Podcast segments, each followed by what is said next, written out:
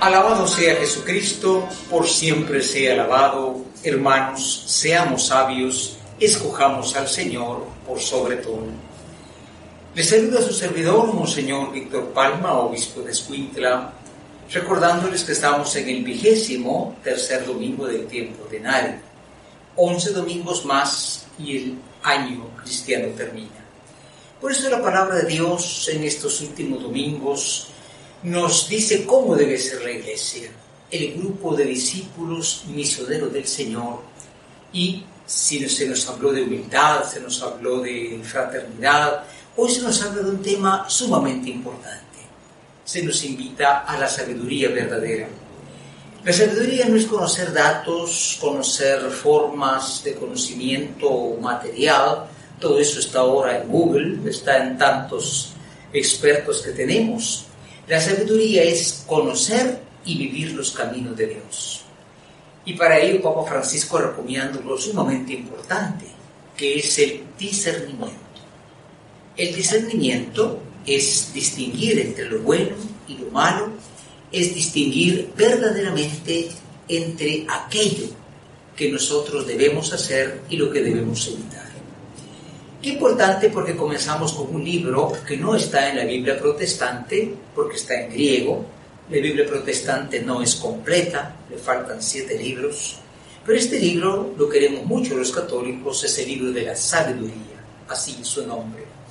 Y la sabiduría nos dice que ciertamente hemos de ver a nuestros antepasados, que no solamente supieron los caminos de Dios, sino que se prepararon y vivieron los caminos de Dios.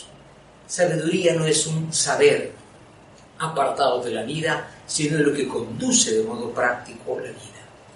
Por eso qué hermoso lo que nos dice el Salmo hoy, Señor, tú eres nuestro refugio.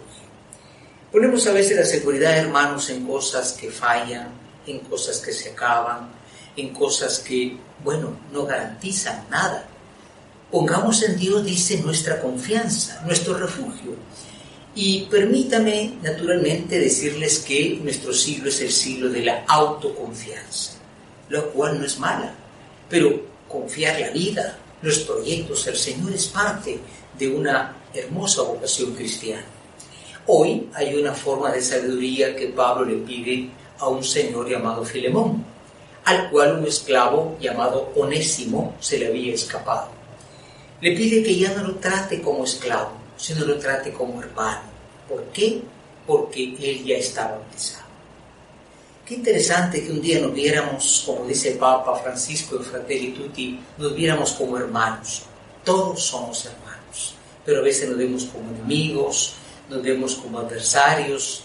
En fin, por eso hoy el Señor Jesús, Maestro de vida y de sabiduría, nos pone dos ejemplos. El ejemplo del constructor que mide si va a construir o del rey que va a la guerra, que piensa si puede ganar con tantos soldados o puede perder. Discernimiento, dice Papa Francisco, pensar, reflexionar sobre si nuestras actitudes están en la mano de Dios, según los caminos de Dios, o estamos siguiendo el camino de un fracaso, que es el egoísmo. Y qué importante porque el mundo de hoy eh, ciertamente para ser sabio nos pide estar en su altura, cuando muchas veces sabio es apartarse de caminos falsos, de falsos pensamientos, de falsas propuestas. Termina el Señor en el Evangelio diciendo, ellos pues, o ustedes cristianos, dejen sus bienes, renuncien a sus bienes.